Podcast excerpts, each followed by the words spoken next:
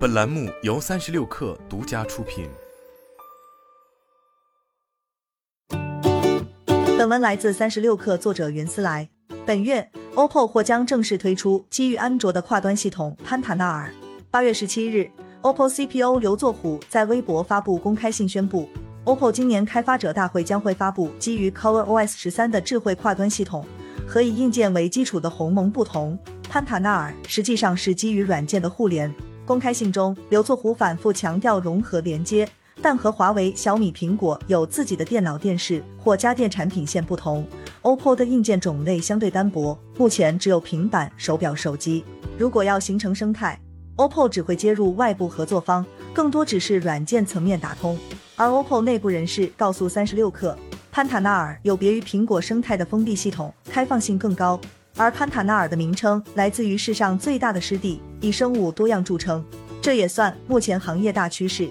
根据 IDC 数据，二零二二年第二季度，中国智能机市场出货量还在下降，并且看不到缓和的迹象。而在海外市场，中国手机出货也在印度、俄罗斯等市场受阻，硬件不好卖，原本的应用商店和互联网服务能贡献的广告分发收入自然也会下降。厂商们必须想办法开辟其他的软件应用。除了手机，现在唯一还有些增长空间的只剩下周边设备。目前做物联网的公司大致分两类，一类是苹果、华为那样自研操作系统，并有一整套硬件的厂商；一类是接入外部设备更多的小米。华为和苹果相对封闭，小米生态链产品丰富，但可控性更差。以 OPPO 过往的业务积累和风格。他们的跨端系统比小米和生态链之间连接更紧，但远没有到鸿蒙或 iOS 的封闭度。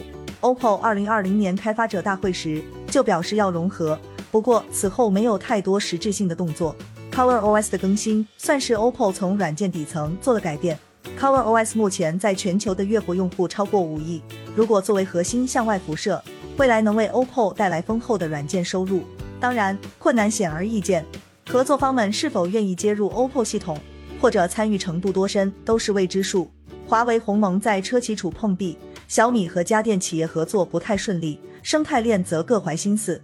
OPPO 如果只是象征性的接入一些设备，也不过锦上添花。而 OPPO 也在转向硬件之外的业务，包括涉及芯片的马里亚纳计划和云服务的亚马逊计划。当然，这些计划都需要很长时间培育。短期内，OPPO 仍然需要靠硬件售卖输血。